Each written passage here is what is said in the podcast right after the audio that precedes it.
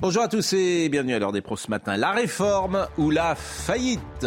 Gabriel Attal a brandi cette menace hier dans l'hémicycle. Comment peut-on dire ça quand Emmanuel Macron disait l'exact contraire en 2019 Comment peut-on annoncer la faillite quand l'État a balancé 300 milliards un peu partout ces trois dernières années? La parole de ceux qui gouvernent la France est décrédibilisée depuis trop longtemps. Il suffit de plonger dans les archives, d'écouter François Hollande, par exemple, évoquer le nucléaire en France, pour savoir que la parole publique varie au gré du vent, qu'elle n'est souvent que fadaise, boniment ou calambredaine. Ne parlons pas des mesures prises durant la séquence Covid qui annoncent des temps difficiles. La réforme ou la faillite est un argument d'autorité qui ne convainc personne et creuse un peu plus encore le fossé entre les Français et leurs dirigeants politiques. Arrêtez de prendre les gens pour des imbéciles. Cessez de dire n'importe quoi. Soyez utiles, cohérents, efficaces. Je sais, je demande ce matin l'impossible au gouvernement. Il est 9h, Audrey Berthaud. Pratiquement 5000 victimes en Turquie et en Syrie. Le bilan ne fait que s'alourdir depuis euh, hier matin. La Turquie et la Syrie ont été secouées euh, par une série de tremblements de terre. Ils font partie des plus violents qui ont frappé la région depuis près d'un siècle.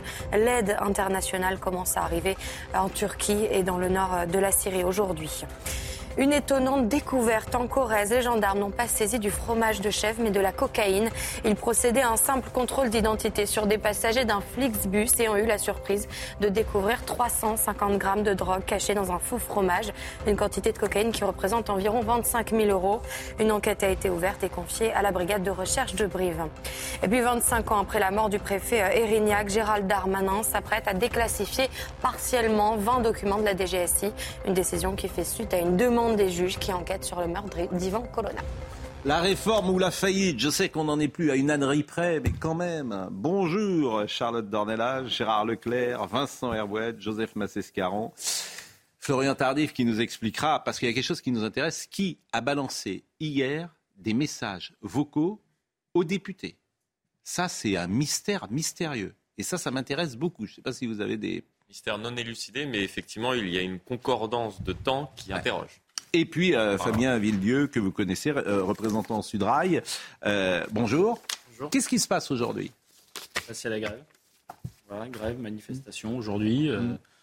Tout à l'heure, je vais à mon assemblée générale, voilà, comme la dernière fois. Et puis, avec une petite particularité, c'est qu'un certain nombre de secteurs professionnels, on sera en grève également demain. Voilà.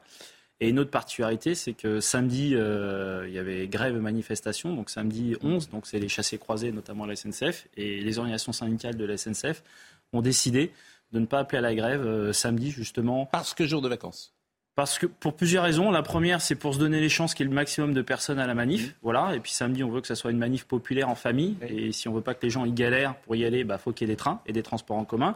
Et la deuxième raison, parce que je pense que le gouvernement nous tendait un piège. Voilà. Si sa réforme pendant mm. les vacances scolaires, c'est que justement, il s'attendait à ce qu'on parte en grève notamment en grève reconductible, notamment pendant les week-ends, pour pouvoir justement, d'ailleurs, je ne sais pas si vous avez entendu, ce week-end, ils étaient déjà là à parler du service minimum, quoi. Ils étaient prêts à armer, euh, voilà, donc il y avait un piège qui nous était tendu. Vous êtes beaucoup plus malin que le gouvernement. Ah, je, non, j'ai pas cette prétention. En tout cas, bah, mais on tombe pas. En même temps, vous n'avez pas de mal. Mais vous n'avez pas de mal. Mais vous êtes beaucoup plus malin parce qu'effectivement, vous faites pas de grève et vous ne paralysez pas, vous n'ennuyez pas les gens. Donc euh, il y a un côté populaire. On se dit, ben, tiens, ces gens sont responsables, ils se battent pour euh, des idées qu'on peut partager ou pas. Et euh, vous êtes beaucoup plus malin qu'eux, parce que eux, ils sont. Maintenant, on en est à la faillite ou le. la, réforme. la faillite ou la, réforme ou la faillite quoi. Et bientôt ça va être l'apocalypse. Ça, va être la guerre. Le jugement dernier. Entre temps ça va être la guerre. je vous l'assure, faut, faut qu'ils arrêtent de parler. Hein. C'est moi ou le chaos quoi. Faut qu'ils arrêtent de parler. Hein. Le meilleur truc c'est qu'ils se taisent, hein, parce qu'à chaque fois qu'ils hop, ils upgradent. Donc vous êtes beaucoup plus malin. Bah, en tout cas, on essaye de ne pas tomber dans les pièges tendus. Voilà. Après, euh, ça ne veut pas dire qu'on ne fera pas grève reconductible. Mais la mm. question qui se pose aujourd'hui, et qui se pose à nous, c'est qu'on attend la fin des vacances scolaires, justement pour poser la question euh, de la grève reconductible, notamment pour des questions de popularité, de la mobilisation qu'on a aujourd'hui euh, derrière nous et qu'on veut à tout prix garder. On pense que c'est un élément de la victoire, le fait que la population soit derrière nous.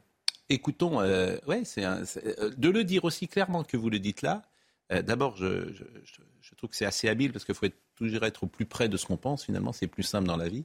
Cette authenticité, cette sincérité, c'est plus simple. C'est pour ça que la réforme ou la faillite, ça passe pas. Pourquoi? Parce que c'est faux. La France ne va pas être en faillite demain parce que cette réforme ne passe pas. Ça n'a pas de sens de dire ça. Euh, écoutez Philippe Martinez qui était ce matin sur RTL.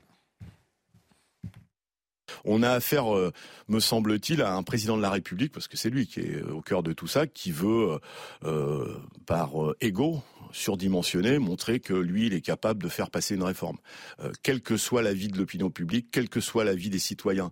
C'est dangereux de raisonner comme ça. C'est dangereux de raisonner comme ça. Surtout euh, qu'après son élection, la dernière, il avait dit j'ai changé, je vais écouter, les syndicats c'est important.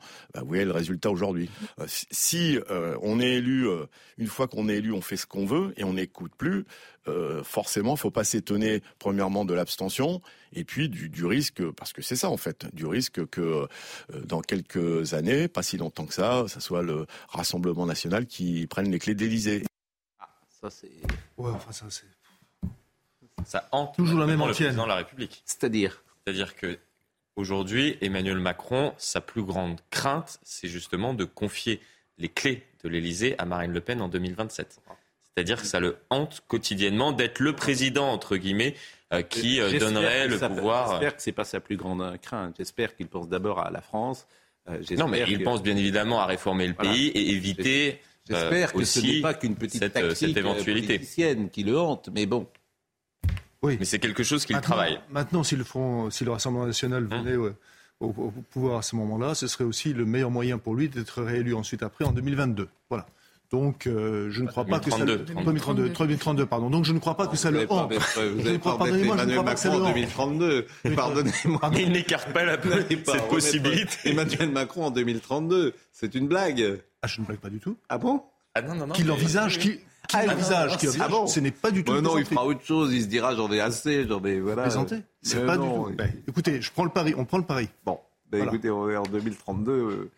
Hein on est bien d'accord. Oui, non, non, non, nous en 2032, ça brûle déjà effectivement dans la retraite. Gérard Leclerc, vous serez en retraite en 2032. Ah non, j'espère que euh, non, mais c'est pas le sujet. Je... Non. On a réveillé Gérard. Gérard. le sujet. Bon, là, là-dessus, je suis plutôt. Moi, je pense qu'un homme politique de ce niveau-là, il n'abandonne jamais l'idée d'être élu. C'est normal. il y a eu tellement d'exemples, on le sait tous. tous, deux fois tous ceux qui ont été présidents de la République n'ont rêvé qu'une chose, c'est de redevenir. Bon. Donc, effectivement, voilà, de ce point de vue-là, je, je pense que. Bon, il y a une unité syndicale toujours, quand même. Euh, il n'y a pas de. Voilà, il y a une unité euh, syndicale. Il y a Voilà, il y a un front syndical qui va de la CFTC à mm. Solidaire. D'accord. Mais euh, votre position aujourd'hui, c'est tant qu'il n'y a pas de retrait, c'est un retrait total. On est d'accord là, par exemple, j'ai vu ce week-end, ça bouge un peu de passer à... tout ça. ça en tout cas, il y a deux mesures phares mm. le décalage à 64 ans et l'accélération de la réforme Touraine, ça c'est effectivement une demande de retrait euh, de ces deux points. Et tant qu'il n'y a pas Tant qu'il n'y a pas, on continuera. Voilà.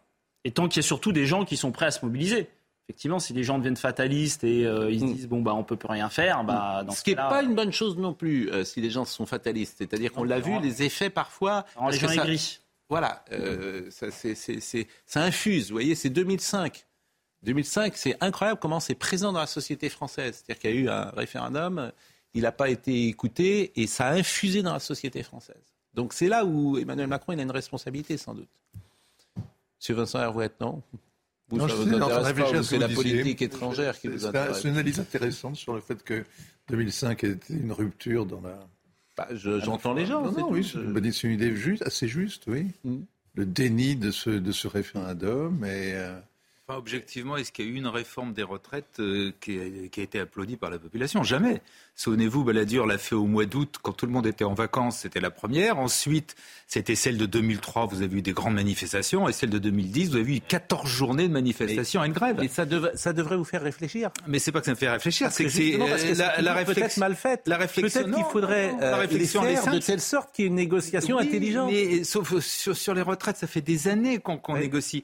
La réalité, c'est que un, les gens n'ont pas envie, on peut les comprendre pas envie de travailler deux ans de plus, c'est comme ça. Mais ça, c'est pas plus, vrai. La retraite est quelque chose qui en France est très sacralisé. Pardonnez-moi, ce que vous dites n'est pas vrai. Pardonnez-moi de vous le dire, ce n'est pas vrai. Il y a des gens qui ont envie de travailler deux ans de plus, oui, mais il y en a surtout l'immense majorité. L'immense, bien sûr, vous trouverez aussi 30% des gens qui défendent la réforme. Je dis que l'immense majorité des gens n'ont pas envie, et que deuxièmement, à l'occasion de cette réforme, et c'est peut-être ça qui est le plus intéressant, c'est que ça, ça, ça, ça montre toute une série de problèmes qui existent mm. dans la société française, notamment le fait que les gens sont souvent pas très heureux au travail, contrairement à ce qu'on dit, et qu'ils n'ont effectivement souvent qu'une idée, leur objectif. Il y a un très bon papier de, Dabi dans, euh, dans Causeur, vous voyez, je fais même la publicité pour mes confrères, où il explique ça. Il y, a, il y a quelque part dans la tête des gens la retraite parce qu'on va pouvoir passer à autre chose et travailler et, ne plus. Voilà. Donc, ce qui prouve qu'il y a un problème dans la façon dont euh, des gens en France au travail. Voilà. Aussi. Oui, oui, tout ça, il y a plein de. Non, mais on, le sait depuis 1990. En 1990, on a remis à Michel Rocard une analyse sur les retraites et il y avait tout dedans. Bon. Et depuis 90, on n'a rien fait. On reviendra un petit peu sur euh, la grève, bien sûr, et notamment sur la grève des enseignants, et puis sur les séquences euh, blocage dans les universités, parce que ça, c'est aussi quelque chose qui peut euh, venir avec vous dans le mouvement, les jeunes, même si pour le moment, ça bouge pas beaucoup, les jeunes. Oui, parce qu'il y a beaucoup de jeunes qui disent euh, à tort euh, qu'ils n'auront pas de retraite euh, mm. lorsque la question se posera. Mm. Et, je, je, le dis vraiment à tort, parce que finalement, dans beaucoup de pays, quand il y a un système qui existe de protection sociale, c'est la retraite. Mm. Il, y a, il, y a, plein de pays, y compris des pays, même des pays pauvres, ils ont des systèmes de retraite. Donc il y aura un système de retraite en France. La question est de savoir, est-ce qu'on aura un système de retraite où on basculera dans la pauvreté comme c'est le cas dans beaucoup d'endroits, ou est-ce qu'on a un système de retraite comme en France où on ne bascule pas dans la pauvreté Parce que notre système de retraite, il a ses défauts. Oui, il y, a, il y a plein de. D'ailleurs, on le montre régulièrement au niveau des écarts entre les hommes et les femmes, ça c'est vrai. Sauf que ça reste sûrement le meilleur système de retraite au monde. Donc c'est ça aussi. Moi, je trouve qu'on a un héritage finalement. On a un héritage. En on va basculer progressivement dans la pauvreté. Hein. Non, mais ah sans réforme, on bascule. Ah, si, sans réforme, on bascule progressivement dans la pauvreté. Il est aussi, incomplet parce que en permanence, en permanence, le gouvernement dit qu'il faut être en raccord avec les pays européens. Or, dans les pays européens, il y a un autre point qui n'est pas simplement le départ de l'âge de la retraite, qui est aussi la capitalisation. Capitalisation, évidemment capitalisation qui, je le répète, je, le répète juste, pardon, a été défendue par un certain Jean Jaurès en 1910 dans les colonnes de l'humanité. Je pense que là, on y vient. on y viendra. Problème, ah bien sûr qu'on y viendra. on y viendra. Je vous explique. Il y a quand même un vrai sujet. C'est que le système de répartition, une fois que vous êtes entré dans le système, ce qui est le cas en France, c'est-à-dire que les actifs aujourd'hui paye pour les retraités d'aujourd'hui. Si vous voulez passer à la capitalisation, d'une part, c'est un système qui est extrêmement injuste parce que ceux qui sont pauvres, par définition, ne peuvent pas capitaliser. Et deuxièmement, et surtout, ça veut dire qu'il faudrait, il faudrait cotiser ah une deuxième fois en parallèle. Ah bon. Cotiser pour les retraités d'aujourd'hui, plus vous allez cotiser pour vous. Non, ah bah mais on a eu sur la capitalisation. Allez, allez, allez, allez, La capitalisation, elle existe déjà. Elle existe déjà en partie oui, par, Elle existe déjà. Il ne faut pas raconter l'histoire. Avançons. Avançons et on reviendra tout à l'heure sur la grève. Mais ce qui m'intéresse beaucoup, c'est cette affaire de à l'Assemblée nationale hier. On va voir ce qu'a écrit euh, Marine Le Pen d'ailleurs. Je tiens à dénoncer un fait extrêmement grave. Plusieurs de nos députés ont reçu un message frauduleux qui indiquait que l'un de leurs enfants était hospitalisé. Euh, il s'agit d'une manœuvre visant à distraire euh, les députés de leur présence et empêcher la présentation de notre motion. Alors, il y a une jeune femme qui s'appelle Anaïs Sabatini qui a fait écouter le message qu'elle a reçu dans l'hémicycle la voix, je pense qu'on peut peut-être peut-être l'identifier. Et en tout cas, les services de police vont euh, travailler parce que si on apprend, il euh, faut être très prudent, mais euh, qui, qui parle, par exemple, dans ce message que vous allez écouter Je vous pose la question et écoutez ce message. Bonjour, Madame Sabatini, centre hospitalier Perpignan. Euh, vous appeler, nous avons reçu euh, aujourd'hui euh, une personne, un de nos proches, en état d'urgence. si vous pouvez vous rendre sur place rapidement. C'est quand même assez, assez grave. Écoutez Anaïs Sabatini qui s'est exprimée.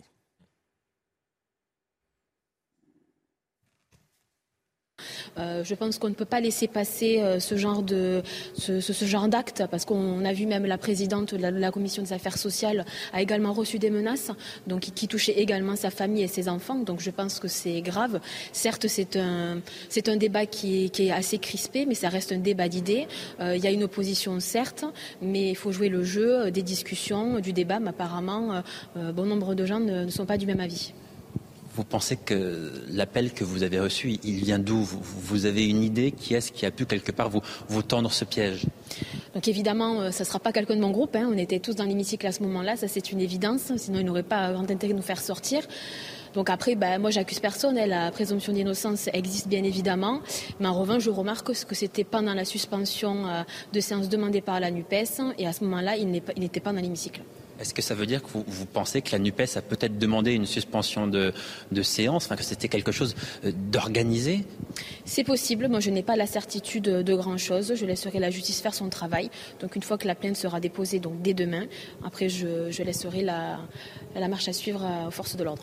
Il faut être évidemment très prudent. Est-ce que vous avez des informations? Alors, il faut être extrêmement euh, prudent. deux choses. Effectivement, il s'agit d'un acte d'intimidation, mais il peut également s'agir d'une manœuvre politique. Pourquoi? Euh, Tout simplement parce qu'au moment où ces députés ont reçu euh, ces différentes menaces, donc ces messages ou ces euh, à la fois enregistrés sur leur téléphone portable ou des messages SMS, c'est au moment où effectivement il y a eu une suspension de séance. Et ce que se passait-il à l'Assemblée nationale hier? On étudiait la motion référendaire du Rassemblement national, c'est-à-dire la proposition d'organiser un référendum. Pour que la motion référendaire soit étudié à l'Assemblée nationale, il faut que l'ensemble, l'ensemble des signataires soient présents à ce moment-là dans l'hémicycle. C'est-à-dire s'il manque un seul signataire, la motion tombe et n'est pas étudiée à l'Assemblée nationale. Et alors, on peut étudier une autre motion référendaire, par exemple. D'autres motions référendaires, effectivement, ont été déposées, par exemple, euh, par euh, la gauche. Et c'est ce que soulignent en sous-texte ces députés du Rassemblement national. C'est-à-dire, on a tenté, au sein du Rassemblement national, de faire extraire de l'hémicycle plusieurs Donc c'est des gens qui connaissaient très bien le règlement. Euh, Donc c'est des gens qui connaissent Écoutons, très bien le règlement de l'Assemblée nationale. et les téléphones. Écoutons euh, un autre euh, message envoyé et enregistré et rapporté cette fois-ci par RTL. Oui, bonsoir. le centre hospitalier André Breton a conduit à l'appareil un de nos proches vient d'être admis en urgence à l'hôpital. Bon, ça c'est quand même tout à fait étonnant. Écoutez Marine Le Pen qui reprend ce que vous dites. Nous allons trouver qui euh, a commis cette euh, infraction, car nous allons évidemment déposer plainte et faire analyser les messages reçus par nos députés. Euh, je pense que les services de police auront la capacité de remonter, malgré que ces messages aient été envoyés avec un numéro masqué, jusqu'à ceux ou celui qui a commis cette indignité. je crains hélas que ce soit en quelque sorte un coup interne à cette Assemblée, car il faut quand même bien connaître la procédure pour savoir que si un seul député signataire est absent, alors la motion référendaire tombe et ne peut plus être, euh, être discutée, ni même a fortiori votée. Euh, écoutez également Yael Ménage, qui est une députée qui a réagi, parce qu'il n'y a pas eu que des députés du Rassemblement national. Non, c'est ça qui est terrible. Bien évidemment, là, je ah. parlais de la manœuvre politique à, l'instant donné, mais depuis plusieurs jours maintenant, euh, de nombreux députés reçoivent des menaces. Il y a par exemple la présidente de la commission des affaires sociales, donc qui est au cœur de la réforme. C'est elle qui présider en quelque sorte euh, les débats lorsque le texte était euh, euh, discuté en commission la semaine dernière. Elle a mm. reçu des menaces à sa permanence à l'encontre de ça, c'est encore autre chose. Mais, hier, ce que je veux dire, contre ses enfants, c'était des menaces de mort à l'encontre de ses enfants. Oui, mais c'est pas dans la même séquence temporelle. Pas dans la même séquence temporelle. Alors que ce que je voulais vous dire, c'est qu'hier, à l'Assemblée nationale, d'autres députés que ceux du Rassemblement national ont également reçu un message Vocal, si j'ai bien compris. C'est ce qu'a dit en tout cas Madame Katabi, je crois. Euh, écoutons d'abord Yael Ménage qui s'est exprimée, députée. Ce sont des personnes qui se sont fait passer pour des hôpitaux. Ils ont fait des recherches sur les députés. Ils se sont fait passer pour l'hôpital de la commune où habite le député. C'est euh, scandaleux ce qui est arrivé. Euh, je me demande où est la démocratie, puisqu'en réalité, on s'aperçoit ce soir que la gauche est tout sauf pour la démocratie, mais c'est plutôt l'inverse, puisqu'on le voit euh, avec cette motion référendaire, quand on voit le scandale que ça fait quand on voit que la gauche s'efforce de transformer l'hémicycle en véritable ZAD, que c'était vraiment le cirque Pinder ce soir. C'était absolument honteux. Et d'ailleurs, euh, je pense que les Français qui ont voté pour ces gens-là doivent avoir honte. Mais vraiment honte. Parce que c'est pas comme ça euh, qu'on travaille et c'est pas comme ça euh, qu'on discute et qu'on a un débat intelligent sur une réforme aussi importante pour les Français. Alors, j'ai fait une erreur parce que l'intimidation, dans la séquence temporelle d'hier, seuls les députés du Rassemblement, national, ont été appelés. Nous sommes d'accord. Madame Katabi, qu'on va entendre là, euh, qui est donc présidente... Présidente de la commission des affaires sociales. Donc c'est elle qui euh, présidait les débats la semaine dernière. Donc elle s'est exprimée d'une manière plus large, mais pas sur ce qui s'est passé hier. Oui, mais c'est elle qui vraiment incarne à l'Assemblée nationale la réforme des retraites pour le. Exactement. Écoutons-la. Une fois n'est pas coutume, je vais être tout à fait d'accord avec Madame Le Pen. Effectivement, en ce moment, nous sommes plusieurs à recevoir des lettres d'intimidation. J'en ai reçu une avec effectivement des menaces également sur, euh, sur nos familles, nos enfants. Donc c'est absolument scandaleux. On est dans une république libre, démocratique et les parlementaires que nous sommes n'avons pas de pression à avoir quant à un examen de texte. Voilà. Et je crois que ce qui est important, nous ne devons pas être intimidés. Nous irons jusqu'au bout de ce texte. Fabien euh, Villedieu, dans le combat que vous menez, vous êtes euh, menacé menacé physiquement, pas forcément, mais sur, euh, ouais, sur les réseaux sociaux, je hmm. suis régulièrement insulté, je reçois des lettres au syndicat. en, ce moment, je reçois des lettres plutôt sympas. A un temps, je recevais des lettres d'insultes, mais là, on, Bah, parce que vous avez. Il y a plein de euh, gens qui ont envie que je mange ma casquette.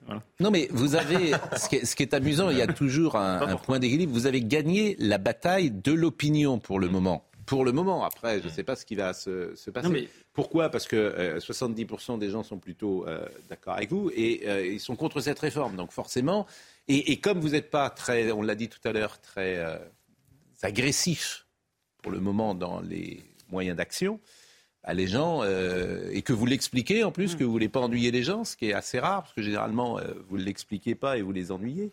Euh, donc ben, forcément c'est assez habile, c'est ce qu'on disait tout à l'heure. Charlotte. Non, non, mais sur la, question, c'est différent en effet de la manœuvre politique que vous expliquez qui vise les députés RN. C'est J'espère que tous les moyens vont être mis pour trouver exactement qui a envoyé ça. Et en effet, ça ne devrait pas être compliqué parce qu'à la fois la procédure, en effet, personne ne la connaît suis même pas sûr que les députés la connaissaient deux semaines avant. Donc, mmh. euh, c'est vraiment quelque chose d'extrêmement particulier et de, très lié à ce qui se passe en ce moment. Après, euh, ce dont parle la présidente de la commission des affaires sociales, c'est autre chose. C'est en effet les menaces de mort insupportables aussi, hein, mais, mmh. mais qui sont le, mmh. on va dire, le, lot commun malheureusement des députés. Euh. Alors, je souligne souvent le deux poids deux mesures, mais si des députés de la France insoumise avaient reçu des messages vocaux, je pense que ça ferait une de tous les journaux ce matin et qu'on parlerait du 6 février 34. C'est c'est drôle que je sois arrivé le 6 février. Oui, c'est arrivé le 6 février d'ailleurs. Ah oui, c'était le 6 février. Bah oui, c'était. Donc, euh, et, euh, tout le monde soulignerait, euh, bien sûr, mais mm, il y a souvent deux poids, deux mesures de, de ce point de vue-là, disons-le. bon. On va marquer une pause. Oui, juste, il y a une autre mm. bataille qui est en train d'être perdue dont on ne parle pas. Il y a celle de l'opinion, mm. et puis il y a celle aussi des économies faites avec cette réforme. Hmm. Parce que plus on va, normalement, il était prévu qu'il y ait 17 milliards d'économies, en gros hmm. un peu plus de 17 milliards d'économies, hmm. pour 13,5 milliards, en tout cas 13,5 milliards de, de, dépenses et de déficits. Et avec l'invalidité de concession en concession avant même que le débat n'ait commencé, eh bien c'est en train de fondre. Donc on se dit tout ça pour ça aussi. Sur, l'opinion, non seulement euh, euh, l'opinion ne, bougera pas, mais en plus elle, ne reviendra pas en arrière. C'est-à-dire qu'ils ont beau expliquer, ils ne gagneront pas la bataille opinion. Mais sur l'opinion, il y, a quand même des choses qui ont évolué. Moi, j'étais invité ici, vous me parliez de la grève, vous me parliez des blocages. Et mm. moi, j'étais un peu sur la défensive. Je dis non, je suis pas sur les blocages, je suis sur la grève et tout. C'était un peu la bataille de la sémantique, mais j'étais sur la défensive. Vous le reconnaissiez. Aujourd'hui, je l'assume. Voilà, une grève, faut bloquer. Mais pourquoi je l'assume? Parce qu'aujourd'hui, c'est la population qui réclame les blocages. Quand vous faites deux journées de grève, vous mettez historiquement plus d'un million de personnes et qu'on ne vous écoute pas, mm. bah, à un moment donné, vous haussez le ton. Et y compris l'opinion publique aujourd'hui, elle se rend compte que oui, il faut taper du poing sur la table.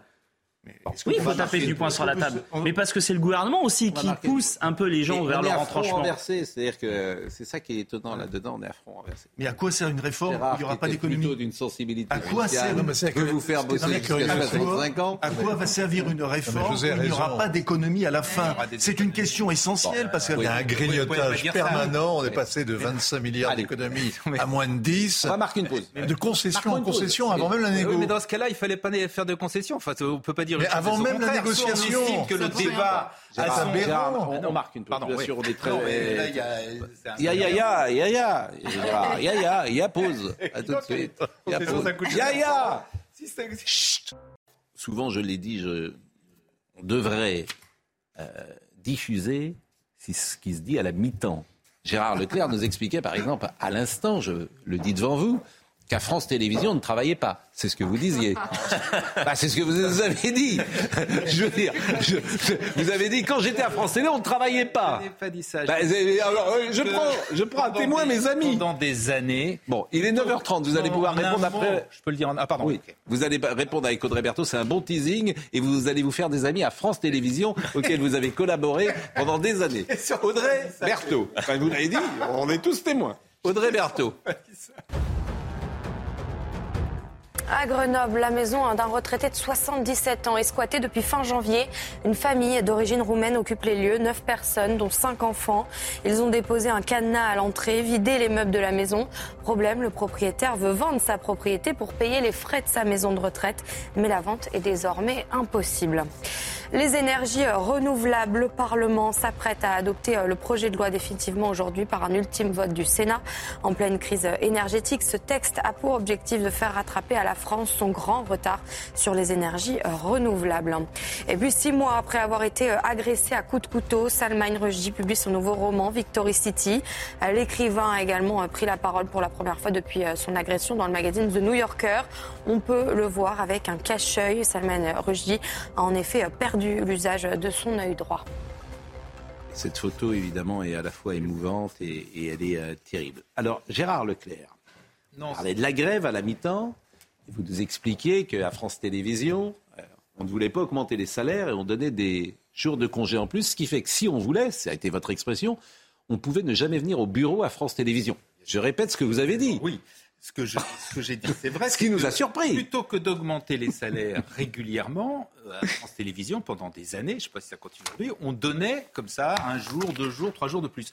Le seul problème, c'est que si vous additionnez tous les jours auxquels vous aviez droit, des jours de récupération, etc., des jours de congés d'hiver, à l'arrivée, effectivement, si vous vouliez euh, pas ne jamais venir, mais du moins travailler très peu, vous pouviez, ce qui était une absurdité. Mais je dis surtout pas que les salariés de France Télévisions ne travaillent pas, parce que il y a ce qu'ils appellent la conscience professionnelle. il y a deuxièmement le fait qu'on aime ce métier. Il y a troisièmement le fait qu'il faut quand même que la rédaction tourne. Et donc les journalistes de France Télé, bien évidemment, travaillent. Mais je dis que cette, cette, cette déviance de, de, de, la façon de gérer une entreprise qui consistait à donner, mais c'est exactement ce qui, ce qui se passe aujourd'hui dans les entreprises. Pourquoi les seniors ne travaillent pas? Parce que très souvent, comme un salarié qui arrive en fin de carrière mm. coûte plus cher qu'un jeune, on passe des accords avec les syndicats, qui, euh, et comme les salariés sont d'accord aussi, pour que le type parte en pré-retraite. C'est tout le problème des pré-retraites. Eh ben Qu'est-ce qui fait ton papa Il est journaliste à France Télévisions et ta maman elle ne travaille pas non plus. Il travaille avec, travaille euh, Nous allons revenir sur la grève et peut-être les enseignants, ça m'intéresse parce que je ne sais pas si vous êtes en contact avec les enseignants, mais écoutons d'abord quelques Français qui ont été interrogés par les équipes de CNews et qui ce matin étaient un peu en galère.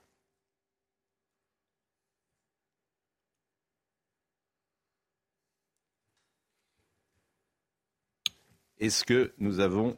Est-ce que nous avons. C'est pas facile ce matin. Euh, parce que j'ai dû changer euh, quatre fois de train. Euh, parce qu'ils s'annulaient tous au fur et à mesure. donc là, finalement, j'ai réussi à trouver des trains, mais j'ai dû vérifier 50 fois hier qu'ils ne soient, pas, soient pas annulés. J'ai des amis qui partent avec moi. Elles ont été obligées de prendre une compagnie italienne euh, qui ne sont pas en grève justement pour, euh, pour arriver euh, à destination. Le train a été annulé demain, donc il a été remplacé par. J'ai eu la chance de pouvoir trouver une place dans un autre train, mais bon, jusqu'ici c'est pas si compliqué que ça. Il suffit de, de s'adapter un petit peu et de voilà de voir s'il y a une solution alternative quand le train est supprimé. Quoi. Pour les transports, les enseignants, est-ce que vous êtes en contact avec les enseignants? Est-ce que vous semblez, est-ce que vous sentez que ça peut être d'autres professions peuvent venir avec vous. Oui, on est, en, contact, euh, mais la difficulté qu'ont avoir les enseignants, c'est euh, les périodes scolaires. Voilà. Et donc, du coup, euh, là, bah oui, parce que quand vous êtes en grève, bah, c'est que vous êtes au travail. Si vous partez en vacances, bah, du coup, vous pouvez plus vous mettre en grève. Voilà. Donc, ça, c'est une des difficultés qu'il va y avoir dans le corps enseignant, c'est que les trois zones scolaires vont avoir lieu au mois de février et en termes de mobilisation, c'est compliqué à mobiliser là-dessus. Mais je, pense que ça faisait partie aussi du pari du gouvernement, c'est-à-dire on fait passer cette loi pour les enseignants, y compris les étudiants, les lycéens, bah, vu que c'est les vacances scolaires, bah, ils pourront pas se mobiliser. Voilà, on se mobilise euh, quand on a cours ou on se mobilise, euh, on se mobilise pas pendant les vacances scolaires. Voilà. Et, y compris, ça c'était la phase A et la phase B. Bah, si les cheminots ils nous tapent une grève, bah, euh, on expliquera que les cheminots empêchent les gens de partir en vacances. Voilà. Donc il y avait, il y avait un peu de calcul là-dedans. Voyons le sujet de Mathieu Devez sur la grève des enseignants. Des écoles fermées pour cause de grève, Voici le message affiché sur plusieurs établissements parisiens. Si certains parents d'élèves comprennent le mouvement, d'autres ne cachent pas leur exaspération. Je suis pas contre la grève, hein, euh, mais je suis contre ceux qui embêtent des gens qui en ont rien, qui ont rien à voir avec ça. Moi, je préfère qu'ils fassent grève. Hein. Comme je suis euh, pour la grève, euh, ça m'embêterait pas de le garder si la maîtresse faisait grève. Je pense qu'elles ont raison aussi de faire grève pour les meilleures conditions de nos enfants, pour des meilleurs vraiment les meilleures conditions, qu'elles soient plus euh, valorisées et voilà. À Paris, selon le premier syndicat du primaire, comptait près d'un enseignant sur deux en grève et au moins 60 écoles complètement fermées. À l'échelle nationale, la grève pourrait être moins suivie que celle du mois de janvier, en raison notamment des vacances scolaires et des retenues sur salaire. Un enseignant qui gagnerait, je ne sais pas, 2000 euros par mois, eh bien, euh, s'il fait une journée de grève, euh, il perd un trentième de 2000 euros. Alors, je ne vais pas vous faire le calcul de tête euh, là, mais vous prenez 2000, vous divisez par 30 et vous arrivez à la perte de salaire. Donc oui, c'est pas forcément facile, hein, surtout sur une profession qui s'est paupérisée, qui perd en pouvoir d'achat. Les syndicats appellent donc les enseignants à se mobiliser à nouveau ce samedi, un jour où les écoles sont traditionnellement fermées. 80 euros par jour, ce qui est euh, évidemment un prix euh, important lorsqu'on gagne 2000 euros. Mais il y, a, plein d'éléments qui, interviennent. Monsieur a parlé en effet des vacances scolaires. Il y a aussi euh, ce qui fait éruption maintenant, ce qui est nouveau, c'est le télétravail. Parce qu'il y a également des, gens qui, de par le télétravail, vont se sentir moins concernés, vont être en empathie et être moins concernés. D'où l'intérêt, en effet, de la manifestation de samedi, parce que là, c'est à ce moment-là qu'on va pouvoir réellement regarder et mesurer, justement, le, soutien qui vous est apporté. Bon, les universités, est-ce qu'elles vont se bloquer ou pas? Vous allez voir euh, la séquence avec Louis euh, Boyard, qui était hier à, Rennes. Euh, c'est assez étonnant d'ailleurs qu'un député qui va demander de bloquer le pays, c'est pas ce que vous en pensez? En tout cas, de bloquer les. Hein, oui, non, mais qui va demander de bloquer les universités. Voyez cette séquence parce que.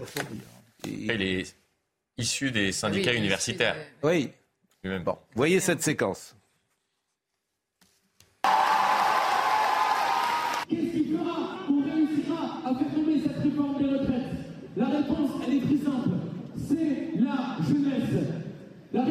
Encore plus simple. C'est vous. C'est vous qui avez le pouvoir de changer l'histoire. Je dis même, c'est vous qui allez changer l'histoire.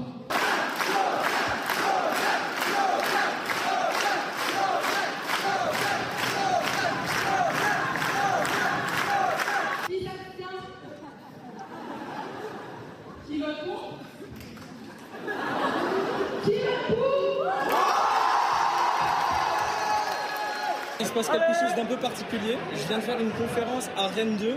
On a parlé du repas à 1 euro, on a parlé de la réforme des retraites, de l'intérêt pour les jeunes de se mobiliser.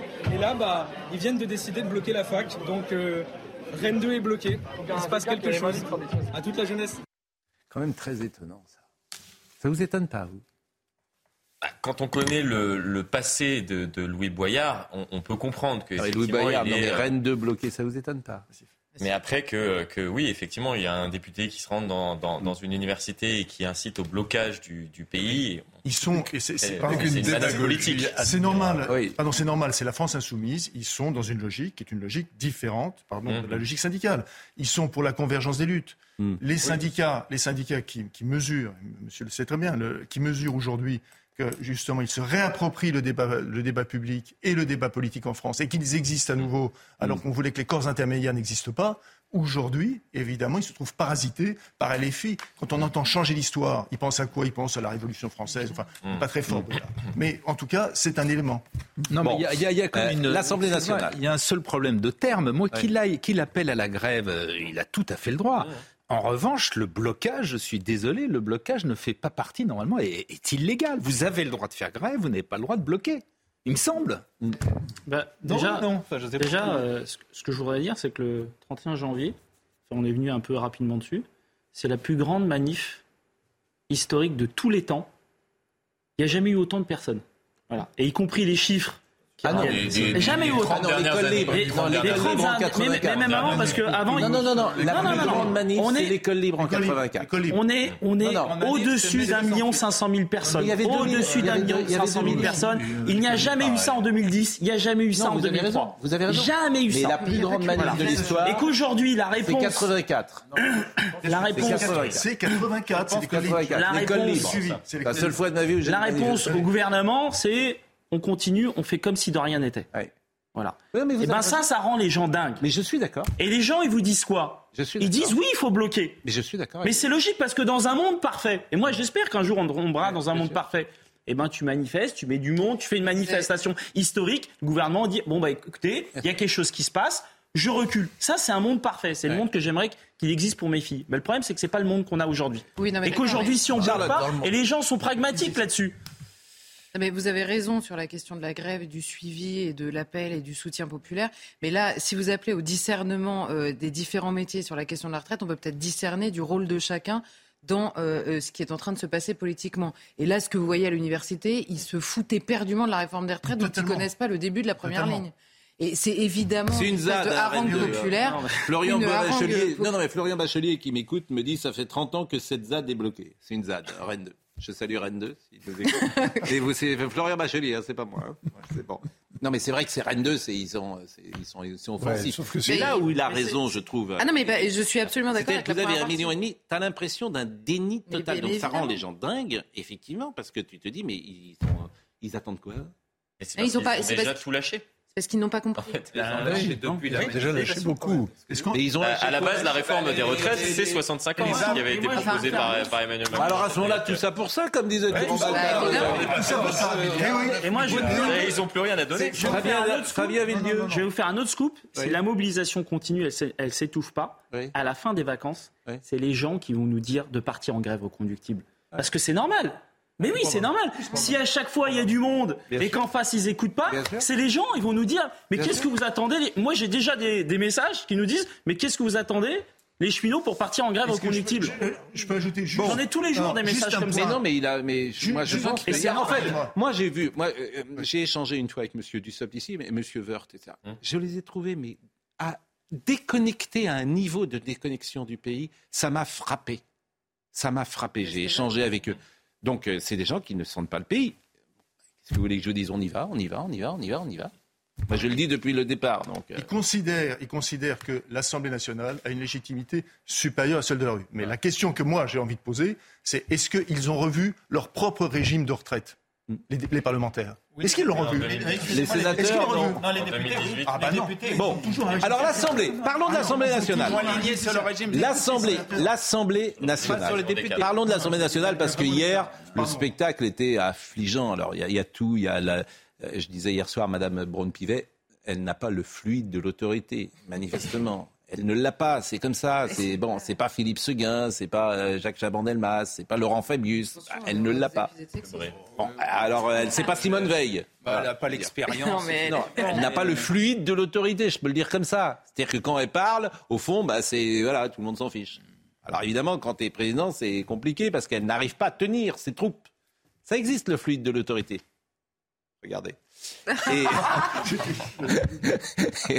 écoutez cette séquence, cette, séquence hier à l'Assemblée nationale où M. Dussopt tente de parler, mais alors tout le monde s'en fiche.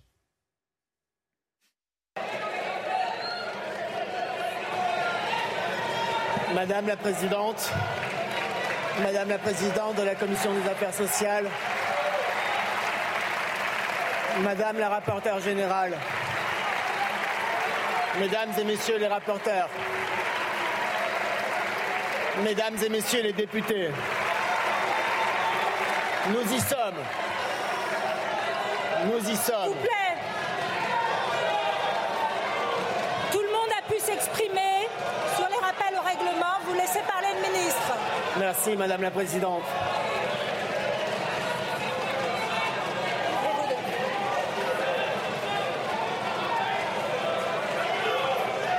Je disais, euh, Madame la Présidente.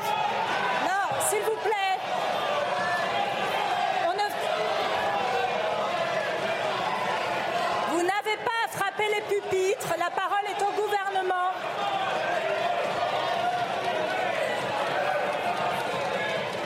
Madame la Présidente, Monsieur le ministre, Messieurs les ministres, cher Franck et cher Gabriel, Madame la Présidente de la Commission des Affaires sociales, Mesdames et Messieurs, Madame la rapporteure générale, Mesdames et Messieurs les rapporteurs, Mesdames et Messieurs les députés, nous y sommes. Monsieur le ministre, on va suspendre cinq minutes le temps que certains collègues laissent le gouvernement s'exprimer. de l'autorité. Mais comme lui, il est attaqué, affaibli parce qu'il a pris euh, deux litos en expliquant qu'il savait pas. On lui, reçoit- on lui donne des litos à cet homme-là, mais il sait pas ce que c'est. Il dit, oh, mais je les ai rendus, je savais pas le prix que ça coûtait, disons.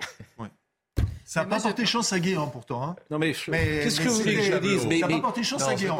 Mais c'était Guéant. Mais Et là, Guéant, c'est des tableaux. Là, c'est des litos quand même. Non, mais euh, attention. Mais t'acceptes pas de qui lithographie. euh, Je veux dire, t'acceptes pas de lithographie quand t'as un un poste de mais responsabilité, mais viens là, pas donner des leçons après. s'accroche- Il s'accroche désespérément au protocole. En, en saluant les uns après les oui, autres. et mais nous y sommes. Et personne l'écoute. Il y a la tribu Oh. des irréductibles gaulois qui est en train de se. Mais Non, mais c'est Moi, je veux dire. La scène est moi, j'ai rien contre personne. On dirait la voix de la France dans le monde. Monsieur Dussopt, c'est une caricature. Voilà, je peux pas vous dire autre chose. Mais c'est le meilleur. C'est Mais parce que rien c'est ne une ressemble- caricature.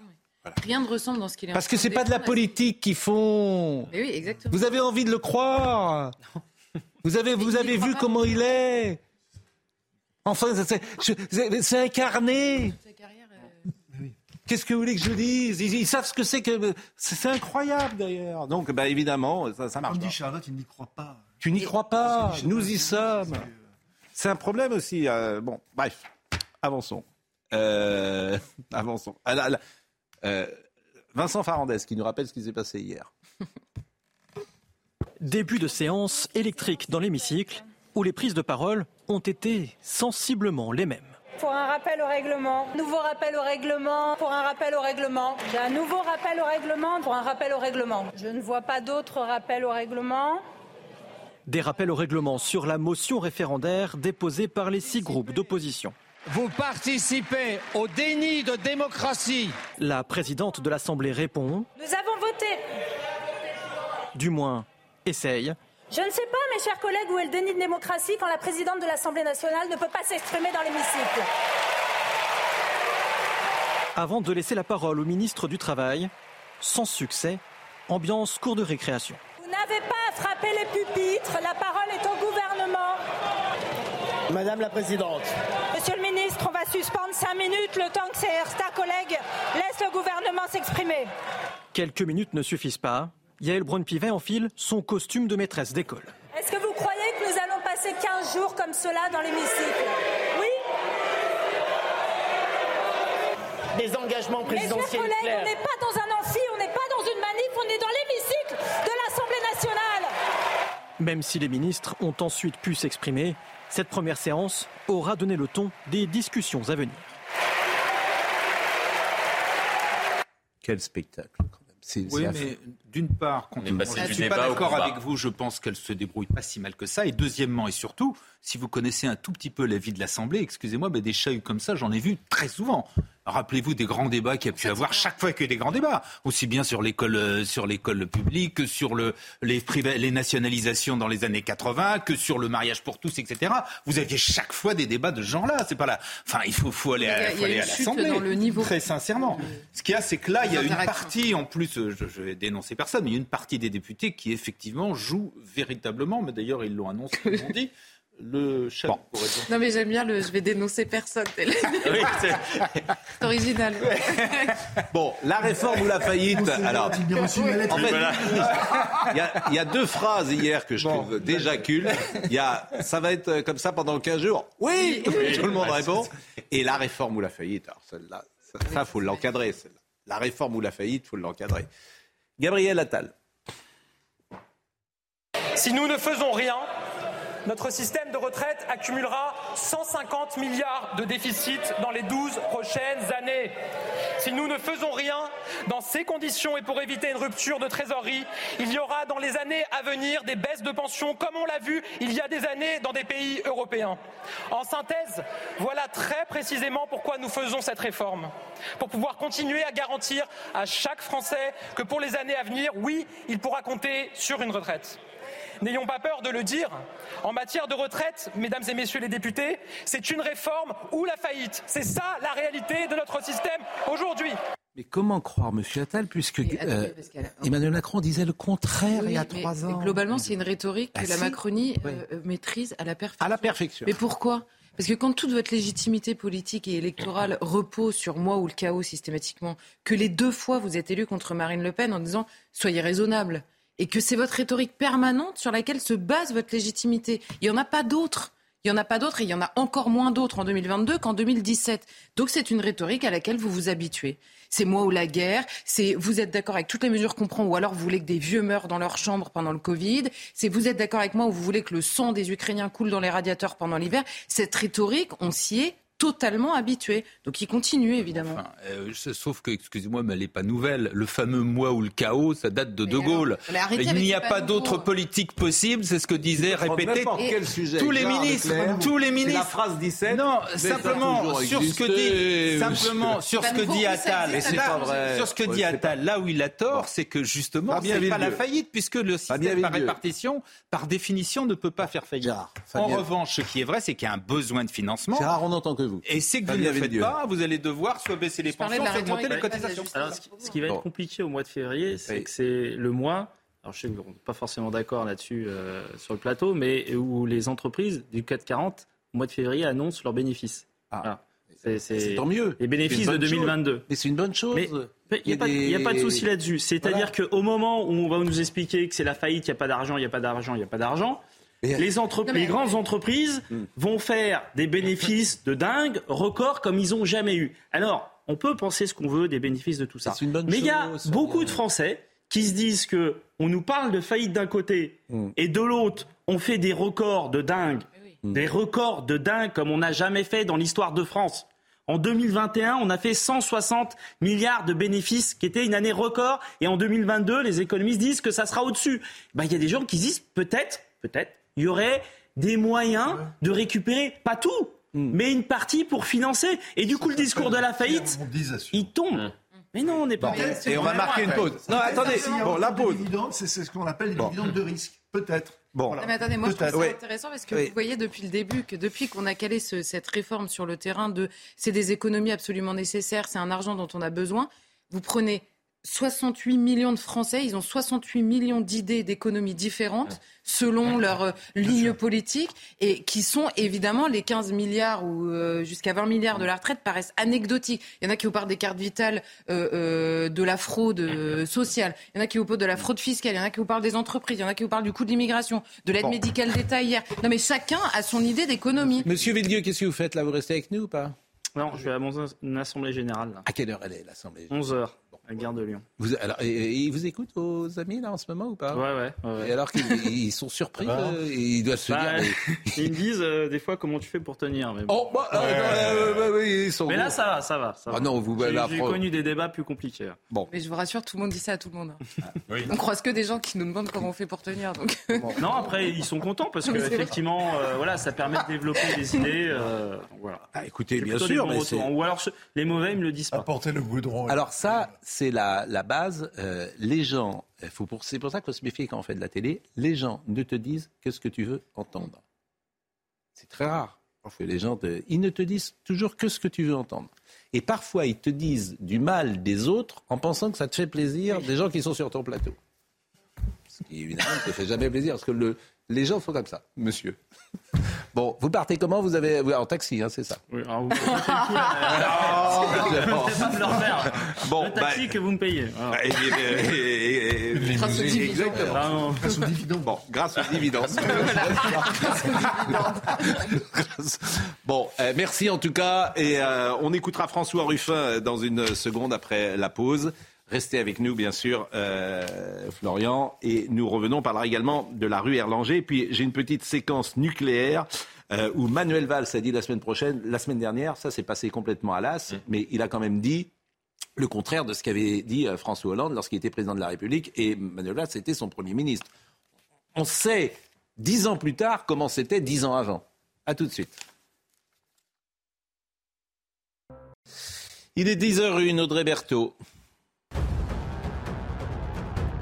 Troisième jour euh, de grève contre la réforme des retraites. Plus d'un salarié sur deux des raffineries euh, Total Energy sont en grève aujourd'hui selon la direction. Les centrales euh, nucléaires sont également en grève. Plus de quatre réacteurs sont touchés par des baisses de production, mais cela ne provoque pas de coupure.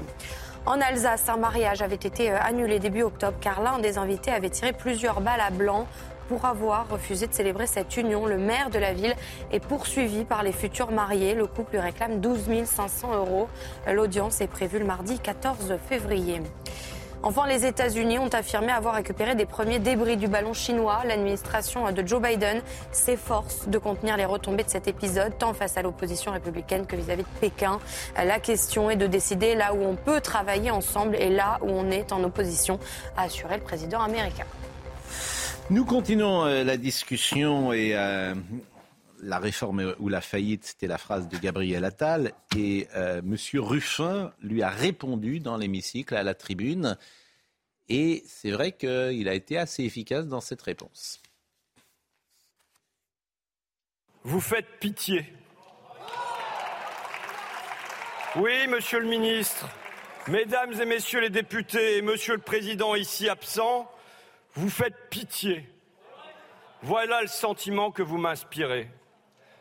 Notre pays vient de traverser la crise Covid. Nous en sortons usés, fatigués, exaspérés. Derrière, nous plongeons dans la guerre en Ukraine, avec l'essence à plus de 2 euros, avec les factures d'énergie qui bondissent. Dans ce tunnel, quelle lumière allumez-vous pour les Français? Aucune.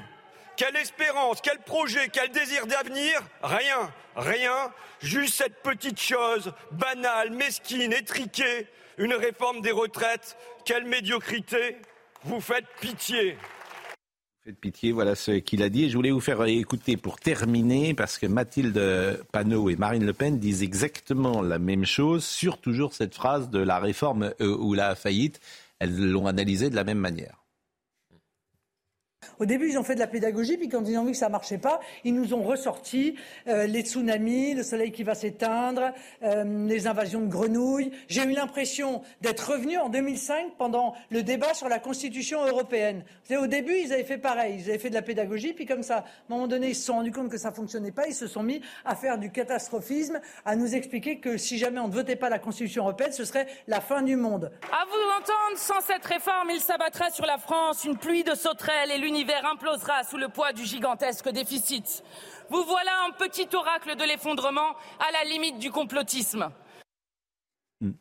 Bon, c'est intéressant. Euh, D'autant plus que Marine Le Pen, lorsqu'elle s'exprime, c'était euh, quelques heures avant que Gabriel Attal ne tienne ses propos, puisque hmm. c'était lors d'une conférence de presse, donc aux alentours de, 14 hmm. heures, il me semble, et Gabriel Attal a tenu ses propos en début de soirée. C'est vrai qu'en communication, alors c'est sans doute pas facile, bien sûr, mais voilà. Vous avez raison ou tort, c'est une rhétorique qui ne convainc personne. Mais parce que parce qu'elle a été trop utilisée, c'est ce que vous avez dit tout à l'heure, et que euh, les gens, tu les prends. Euh, pour des blins Et ça convainc de moi d'autant plus que de concession en concession, dans des places à Gérard Leclerc, de concession en concession, c'est en train de fondre.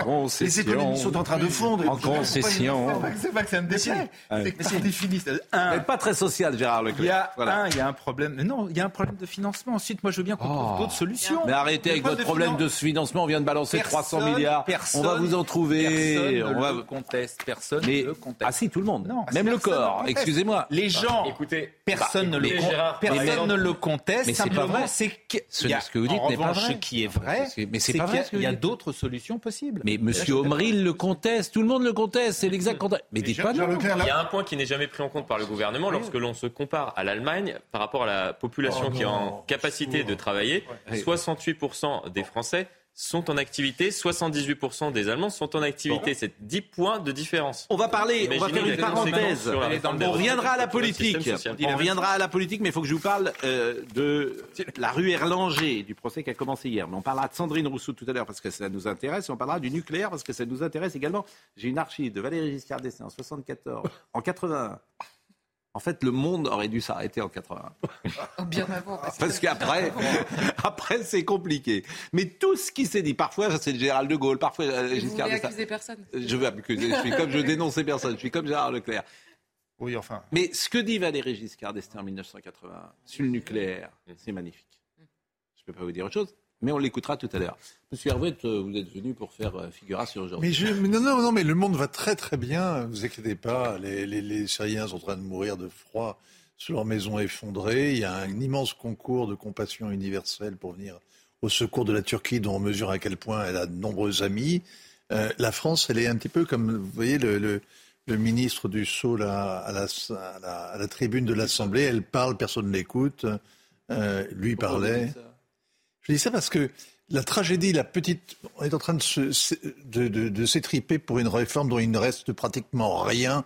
Ça a été réduit à peau de chagrin et ça continue jour après jour. Et le garçon à casquette qui était à côté de moi tout à l'heure va s'employer à ce qu'il n'y ait plus rien du tout dans la réforme. Mais tout le monde, vous êtes tous d'accord. Non, mais vous êtes d'accord, Pascal. Vous êtes d'accord avec lui. Vous trouvez que c'est formidable. Mais la réalité, c'est que le monde alentour est tragique. Le monde, effectivement, continue. Il avance. Il avance pendant ce temps-là. On est obsédé par notre petite, nos querelles à l'Assemblée, par cette réforme insaisissable, qui est, dans laquelle on est incapable de manifester un peu de courage. Mais le monde continue d'avancer, oui, vous avez raison. C'est quoi C'est de l'analyse géopolitique?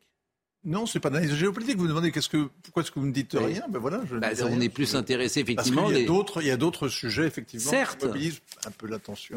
Bah, certes, mais vous avez vu ce qui s'est passé en, Turquie et en Syrie? Vous avez vu le, que, que 50 pays dans le monde se, se, se, précipitent pour aider. Hein, mais nous aussi, on envoie des pompiers. On a vu tout à l'heure l'image. Vous avez des, on va parler d'Erlanger, d'accord, de la rue Erlanger. Vous avez vu, euh, euh, par exemple, les vrais problèmes, les vrais problèmes. Vous avez vu, euh, on a aperçu l'écrivain britannique d'origine iranienne qui est désormais borgne. Salman Rushdie. Salman Rushdie, qu'on n'avait pas vu depuis six mois pile, depuis qu'il a été agressé. C'est-à-dire que 40 ans après, la malédiction l'a enfin frappé. Et ce type est incapable désormais d'écrire. C'est-à-dire que, quelque part, les islamistes ont gagné. Vous avez le témoignage de Salman Rushdie, hier dans le, dans le New Yorker, qui pour la première fois s'exprime depuis l'attentat et qui dit C'est fini, je ne peux plus écrire. C'est extraordinaire. C'est la, la guerre a été déclarée il y a 40 ans, et là, vous avez un type qui était, jusqu'à présent, c'est un ancien combattant, maintenant c'est un invalide de guerre. Et Voyons les images d'ailleurs, puisque vous parlez du New Yorker. Et la guerre est perdue. Voyons ces deux photos euh, qu'on a vues euh, hier euh, et qu'on a montrées tout à l'heure dans le journal d'Audrey Berthaud. Je pense que Marine va nous les montrer. Voilà, ça c'est une première photo, c'est celle du New Yorker, qui effectivement est terrible. Est terrible. Et puis ça c'est celle qu'il a mise, voilà. Et il a commenté, la photo du New Yorker est spectaculaire et puissante, de manière plus prosaïque, je ressemble à ça, a dit Salman Rushdie. Euh, visiblement, dans le New Yorker, il dit aussi, si on peut montrer euh, l'image juste avant, que euh, écrire lui permet d'affronter la mort, donc d'une certaine manière. Non, non, non, il, il, apparaît sur le réseau numérique pour parler de son livre qui s'appelle la, Cité de la Victoire. C'est pas la Cité de la Joie. Alors, je suis obligé de vous interrompre. Non, juste, un mot. Et il dit, moi, maintenant, je m'assois pour écrire et je ne peux plus rien faire. Je ne peux plus écrire, justement. Noémie, euh, Noémie Schulz vous le savez, euh, au palais de justice pour suivre euh, le procès de la rue Erlanger. Bonjour Noémie. Euh, je pense qu'en ce moment, la mère que vous avez fait témoigner, la mère d'Adèle, est en train de déposer, c'est bien cela, et en, en train de s'exprimer? Non, c'est la mère de l'accusé qu'on est en train À la mère de l'accusé. La mère euh, Boulares. Euh, on s'intéresse depuis hier à la personnalité de, de l'accusé.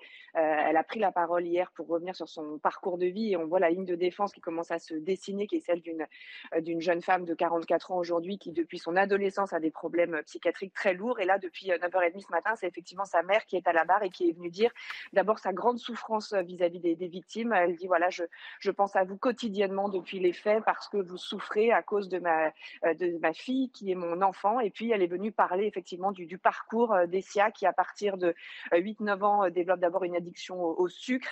Et puis, elle dit, si je vous raconte ça, c'est parce que dix années plus tard, sous le matelas, les bonbons seront remplacés par des canettes de bière et des bouteilles de vin. Elle parle des nombreuses hospitalisations. À chaque fois qu'elle rentre en hôpital psychiatrique, elle est appelée très peu de temps après par les personnels soignants qui disent, mais votre fille, elle est super, elle s'occupe de tout le monde, elle va très bien. Bah non, elle n'est pas guérie, elle sort et trois semaines après, elle recommence. Ce sont des alcoolisations massives qui la mettent en danger, qui peuvent mettre en danger les autres. On en est conscient, on appelle au secours, on la met à Sainte-Anne régulièrement, elle peut y rester dix jours, c'est le maximum, et puis elle ressort. Et c'est précisément ce qui s'est passé. Euh, Essia Boulares était sortie de Sainte-Anne une semaine seulement avant de mettre le feu euh, à la porte de son voisin. Une mère donc qui, qui, qui insiste, c'est quelqu'un qui est en grande souffrance depuis l'âge de 11 ans. Euh, je vous remercie Noémie. Et puis, euh, si avant la fin de cette émission, vous souhaitez intervenir de nouveau pour nous rapporter ce qui se dit euh, à la barre, évidemment, vous aurez la possibilité. Vous avez interrogé hier, à son arrivée au palais de justice, la mère d'Adèle, qu'on a écouté hier matin, cette mère, effectivement, qui est en souffrance, Pascal Gorbatchev. Je vous propose de l'écouter au moment où elle arrivait. Comment vous vous sentez Très dur. J'arrive pas à me nourrir en fait. C'est tellement vous êtes angoissée. C'est pas l'angoisse, c'est que ça me dépasse complètement. Je ne sens pas la force, mais il va bien falloir. C'est monstrueux pour moi en fait. Ouais, juste monstrueux. De croiser le regard de, de l'accusé Pe Peut-être aussi, et puis même d'être là, quoi. Ça prend une autre, encore presque une autre dimension. Bonjour. Presque une autre dimension. Quoi. Il n'y a pas de choix, donc euh, vous êtes courageuse. Il faut, il n'y a pas de choix. Ouais, j'ai pris des remontants aussi dans mon sac. voilà, merci. Je propose d'écouter également euh, l'avocate des parties civiles. Je réalise que j'ai plus de la moitié de mes clients qui veulent témoigner, qui veulent être là, qui veulent déposer, qui veulent que l'accusé entende ce qu'ils ont à dire et leur calvaire depuis 4 ans. Et je pense que c'est un, moment de justice, un temps de justice qui est très important. Ils attendent à minima un peu d'honnêteté intellectuelle et euh, pas forcément qu'elle explique, mais euh, qu'elle écoute, qu'elle entende et qu'elle comprenne les conséquences et la portée de son geste. Voilà ce qu'on pouvait dire ce matin sur ce procès de la rue Erlanger que nous suivons évidemment. Il y a beaucoup de gens qui ont écouté ce que vous avez dit et qui ont été, euh, il y a quelques secondes, lorsque vous avez parlé de Salman Rushdie, et qui m'interrogent, qui, me demandent, euh, ils ont gagné la guerre, avez-vous dit? Ils, c'est qui? Il y a une fatwa qui a été émise par l'ayatollah Khomeini euh, au début des années 80 contre cet écrivain. Euh, qui avait écrit les versets sataniques. Et euh, cette fatwa, malgré la mort de l'ayatollah, n'a jamais pu être annulée, justement parce qu'il était mort d'ailleurs. Et donc, euh, euh, cette intimidation, cette volonté de faire taire, cette volonté d'écraser euh, cet écrivain, a réussi à, à, à être, est allé jusqu'au bout. et d'ailleurs, moi, ce qui m'a beaucoup frappé, c'est le silence aux États-Unis. Ils sont tellement obsédés aux États-Unis par leur combat sur la cancel culture, etc., sur le, le, le, le, le wokisme, etc., que finalement l'affaire Oujdi est passée un peu inaperçue. Il a fallu que le, le New Yorker euh, finalement lui assure cette tribune hier pour que on se souvienne de cet écrivain étranger. Quel dommage qu'il n'ait pas ainsi reçu. immolé. Quel dommage qu'il n'ait pas reçu le prix Nobel, lui. Oui. Là, ça aurait été, là, le prix Oui, Nobel aurait eu, en tout cas, une importance. Il se tient loin des journalistes. euh, il se tient retranché dans Bien le sûr. numérique. Qui avait cité en son temps Isabelle Adjani euh, lorsqu'elle avait reçu un César, verset satanique, Salman Rushdie. Parce que c'est pas simplement Euh, une victime, c'est aussi le un immense nucléaire. écrivain. Le nucléaire. Et ça, c'est passé complètement à l'as la semaine dernière. Ça fait partie des choses qui sont incroyables quand même. On va écouter ce que dit François Hollande il y a dix ans euh, sur le nucléaire, où il annonce que 50% de l'énergie sera désormais nucléaire. Pour faire plaisir, on le saura plus tard, aux écologistes. C'est un choix qui a eu des conséquences terribles. C'est-à-dire que euh, à chaque fois que François Hollande est sur un plateau, les gens devraient lui dire Mais vous n'avez pas honte Vous n'avez pas honte. Et personne ne lui dit ça. Il vient avec son petit sourire, il fait ses petites blagues, etc. Mais la France est en très grande difficulté aujourd'hui à cause de choix de ce type. Et c'est pas moi qui le dis, c'est Manuel Valls. Et personne n'en parle. Personne n'en parle. Euh, écoutez ce que disait François Hollande. J'ai euh, euh, dit aux Français très clairement, lorsque je me suis présenté à eux, nous allons réduire la part dans la production d'électricité que représente le nucléaire. C'était 75%. Nous allons le réduire à 50% en 2025. Pour cela, nous allons devoir faire monter les énergies renouvelables. Et donc, dans le plan qui a été présenté par Madame Royal, il y a une volonté et un certain nombre de décisions qui permettront de doubler la capacité des éoliennes, tripler la capacité du solaire et donc de faire en sorte que nous puissions avoir le plus haut niveau de renouvelables et c'est ainsi que nous pourrons diminuer la part du nucléaire. Mais d'ores et déjà, j'avais fait cette euh, promesse, nous allons fermer nous allons fermer Fessenheim. Et c'est à partir de 2019, et ce sera à EDF après que l'autorité de sûreté nucléaire, de nous dire quelles sont les centrales qui devront être euh, fermées et quelles sont au contraire les autres qui devront être prolongées. Permettez que l'on prenne étape par étape, mais ce n'est pas avant 2019 que cette question d'autres centrales à fermer sera posée. Bon, on s'aperçoit que tout ce qu'il dit n'est pas arrivé.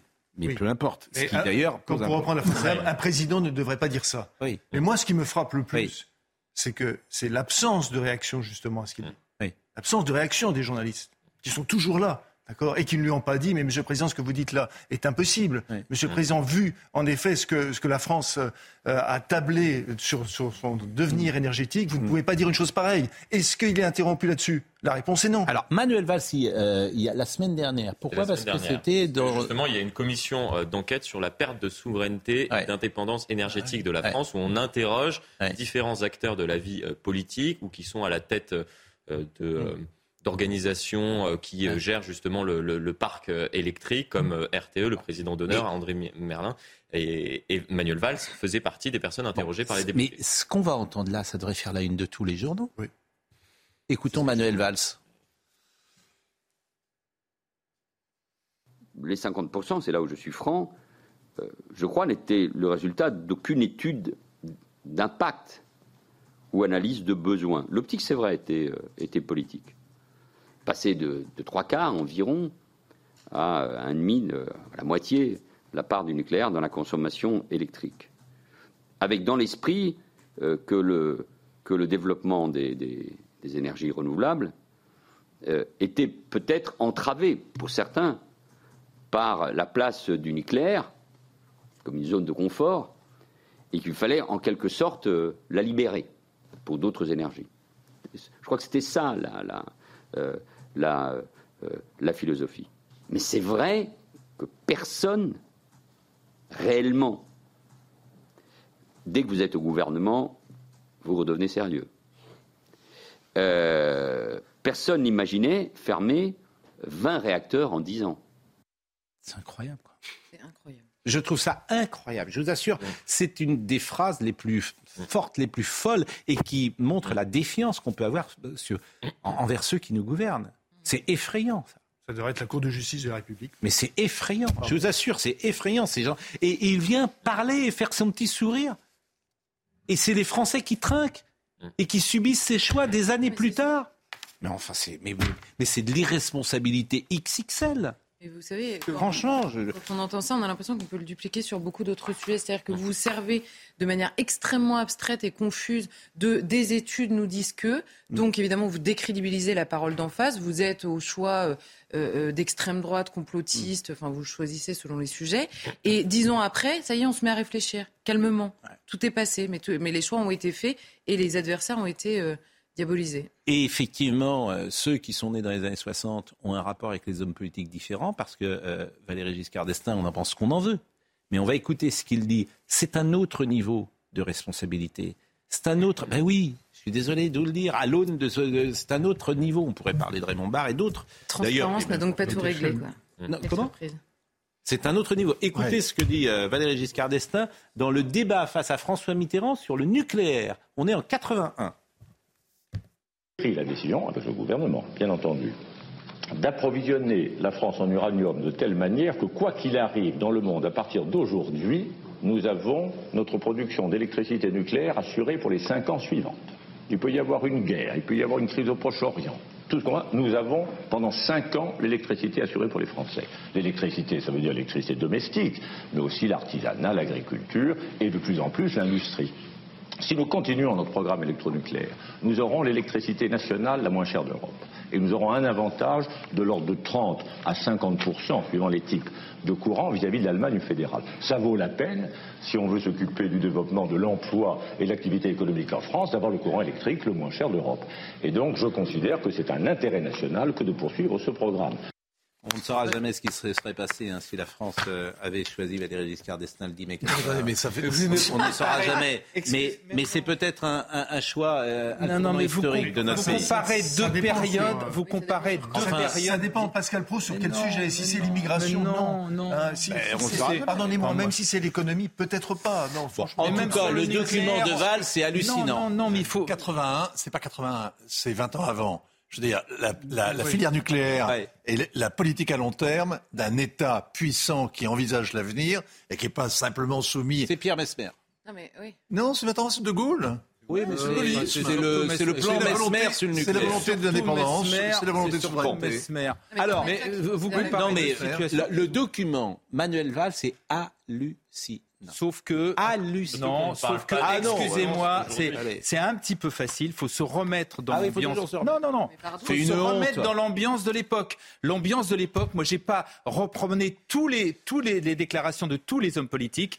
La plupart à ce moment-là, on est après Fukushima en 2011, qui a quand même largement traumatisé, et avant Tchernobyl, et une la majorité des, des, des politiques, si, mais pensaient qu'il fallait rééquilibrer. Le catastrophisme écologiste sur le nucléaire. qu'il fallait. Ce que vous dites n'est pas vrai. Je veux bien vous repasser pour la cinquième fois le document euh, François Hollande, Nicolas Sarkozy dans, euh, durant le. Ne dites pas mais, ça, c'est malhonnête mais, ce que vous dites. Mais ne Je ne peux pas, pas vous dire autre chose. C'est malhonnête. C'est malhonnête. Les gens de gauche, non, oui, pas les gens de droite. Non, non, ce que vous dites est malhonnête. Est-ce que vous voulez que je sorte Nicolas Sarkozy mais, bien, moi je le connais, vous l'avez bon, passé bah alors, fois, arrêtez Nicolas de dire Sarkozy. ça. Arrêtez de dire n'importe quoi je... et de défendre toujours et tout le temps la gauche française. Je ne défends pas toujours. D'ailleurs, entre parenthèses, excusez-moi, vous, désolé vous, de vous dire. contredisez parce qu'aujourd'hui vous dites je défends la gauche française, mais oui. fois vous dites autre chose. Mais bon, vous êtes en pas train grave. de nous dire, c'est pas le sujet. Vous êtes en train je de nous dire. Gérard, vous dites une chose qui est factuellement non, fausse. Simplement, les hommes politiques à gauche, et, oui, pas à droite. Eh ben moi, je peux vous citer. Vous voulez que je vous cite Marine Le Pen? Mais Marine Le Pen, elle n'est pas dans le gouvernement. On parle de quoi? On, parle, parle de des hommes politiques français. Vous voulez que je vous cite Marine Le Pen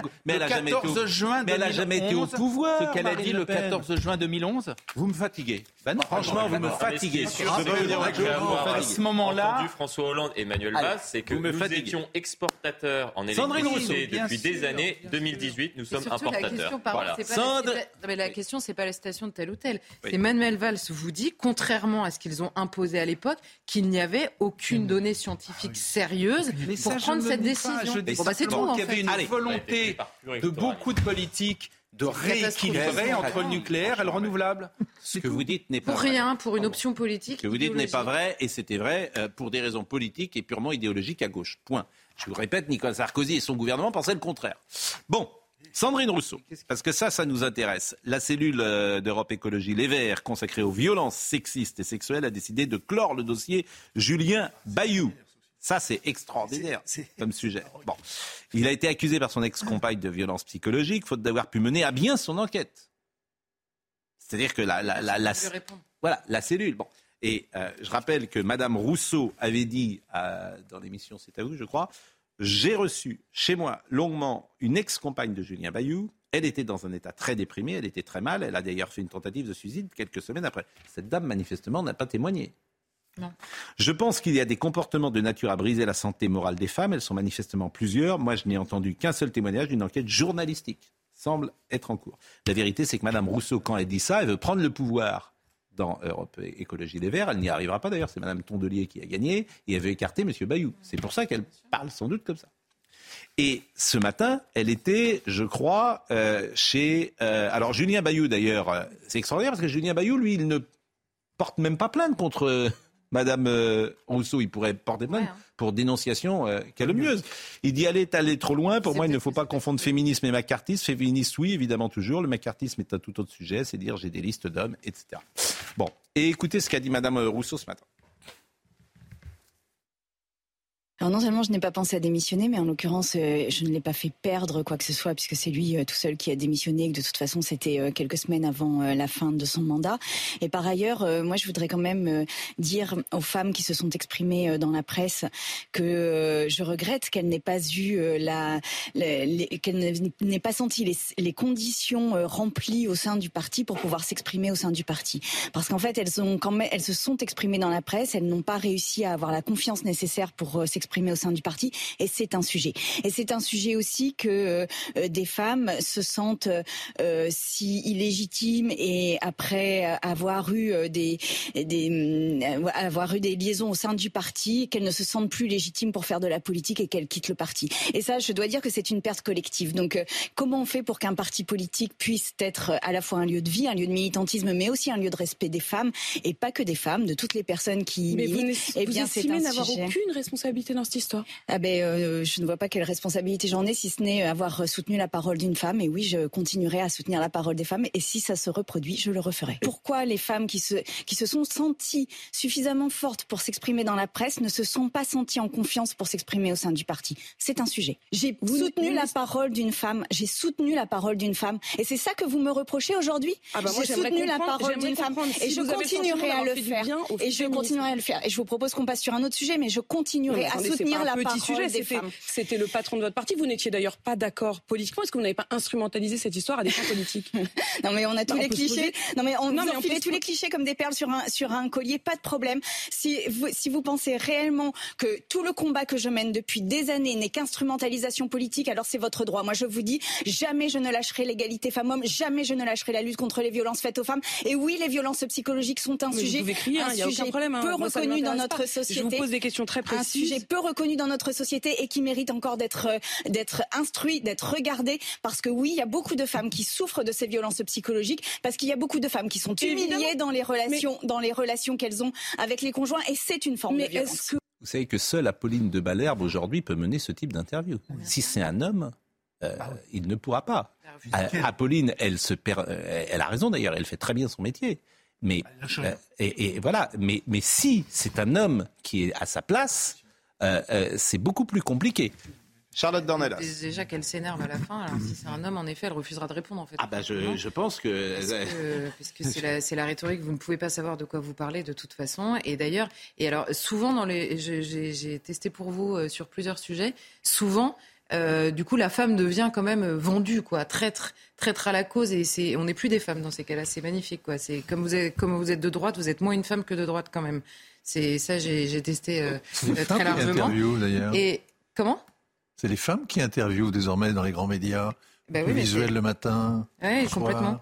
Bah, non, mais la, la, question, euh, la question en fait, c'est que sur RTL, c'est Sonia Bagbouk sur Europe 1, c'est Apolline de Malherbe sur euh, chez nos amis de, de, BFM. C'est ah, mais vous avez raison. Et c'est Léa ah, Salamé, vous avez raison. Hein, et sur LCI, c'est qui euh, je regarde moins, forcément. Bah. mais non, mais je... non, mais la, la, question, c'est en effet, elle...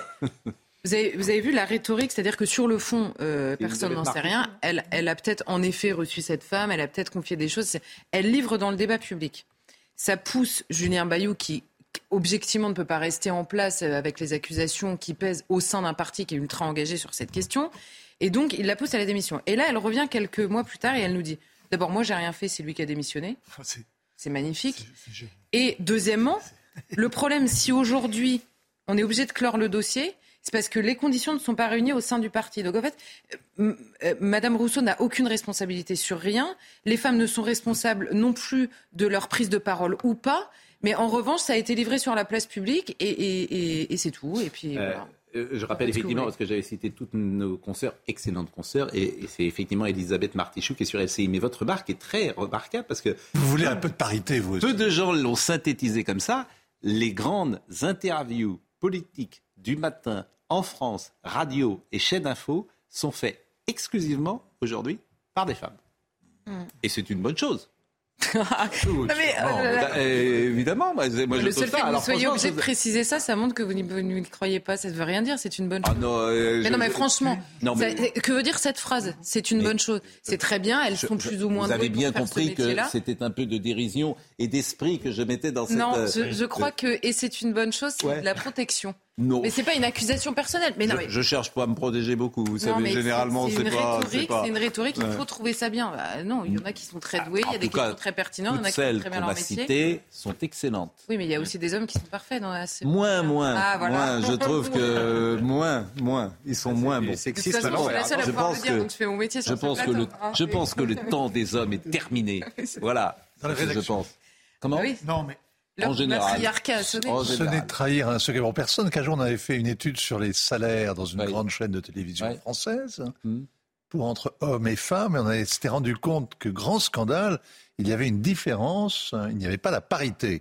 C'est-à-dire que les femmes, en général, touchaient 900 euros de plus que leurs confrères journalistes masculins quant au salaire médian. ah bon? Chaîne. Mais oui. quelle chaîne?